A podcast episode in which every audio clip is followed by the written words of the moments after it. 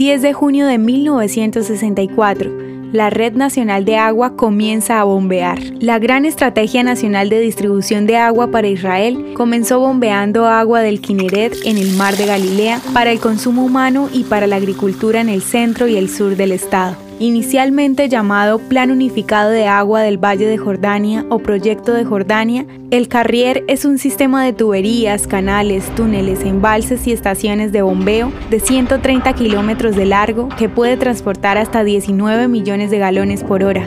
El trabajo preliminar en el sistema de agua comenzó bajo el primer ministro David Ben Gurion en 1953. La construcción dirigida por Mekorot, la Compañía Nacional de Agua, comenzó en 1959. Inicialmente, el 80% del agua está destinado a la agricultura, pero el agua potable se convirtió en una solución de producción constante de National Water Carrier como estrategia para abastecer a la población creciente.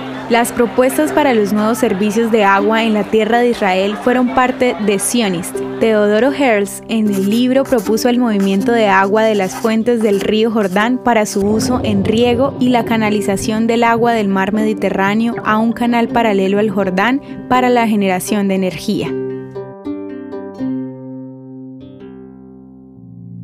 ¿Te gustaría recibir estos audios en tu WhatsApp? Compartimos nuevos episodios todos los días. Suscríbete sin costo alguno ingresando a www.hoyenlahistoriadeisrael.com. Hacerlo es muy fácil. También puedes encontrarnos como arroba hoy en la historia de Israel en Instagram, Facebook, Spotify y otras plataformas digitales. Comparte este audio para que otros conozcan más acerca de Israel. Este proyecto es realizado por Philos Project. El contenido original de hoy en la historia de Israel fue provisto por el Centro para la Educación sobre Israel.